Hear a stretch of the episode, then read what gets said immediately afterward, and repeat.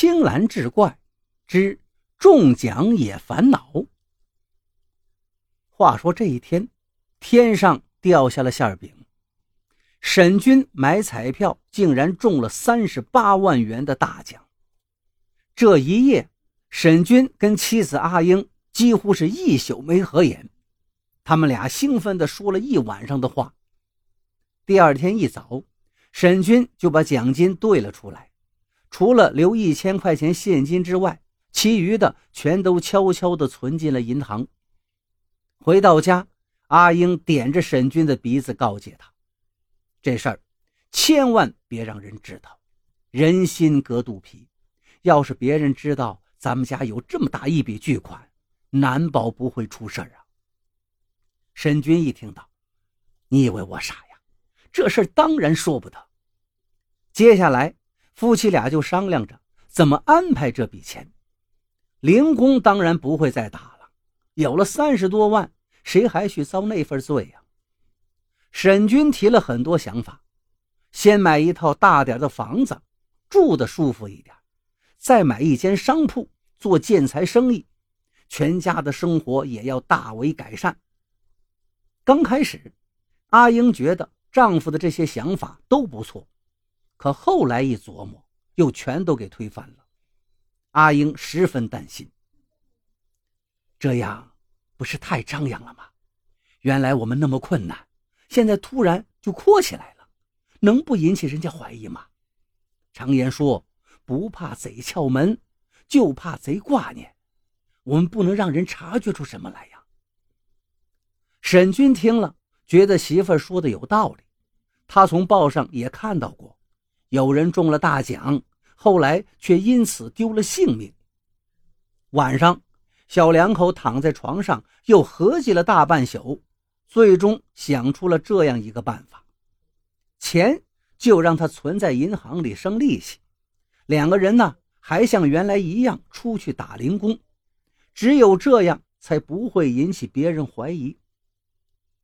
三天后的一个晚上。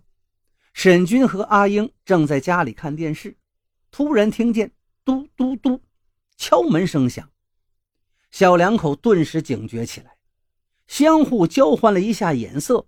沈军这才起身开门。门一开，只见隔壁邻居大奎站在门口。出于礼貌，沈军对大奎道：“啊，大奎哥呀，快进屋吧。”大奎笑了笑。一边说着，一边就进了屋。有道是“无事不登三宝殿”，沈军两口子心里都觉得大奎今天晚上串门，肯定有什么事儿。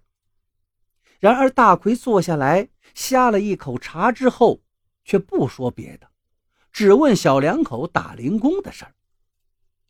我说：“沈军呐，现在好不好找活干呀？”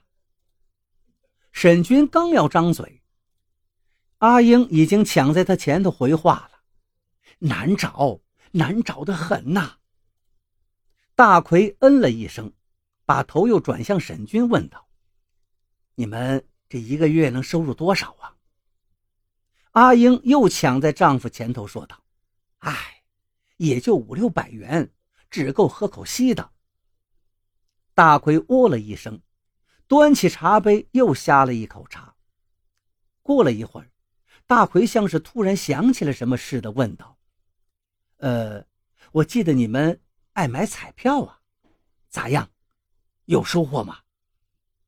小两口一听，顿时心头一紧。大奎过来，原来是为这事儿啊！他们俩下意识的用一种警惕的目光看向了大奎，这回。还是阿英开口回话：“哎，倒霉透了！买空卖空了这么多年，连个五块钱的尾奖也没捞着几回。嗯，没财运，没财运，早就不买了。不如干零工，挣点小钱实在。”沈军也赶忙说道：“买那东西没用，那奖啊，就是水中月，镜中花，看得见摸不着，买也是白丢钱。”大奎听了，却神秘的笑了一下，说道：“ 就是就是，大部分人呐都是白丢钱。顿了一下，大奎又道：“不过也难说呀，说不定就中了呢。”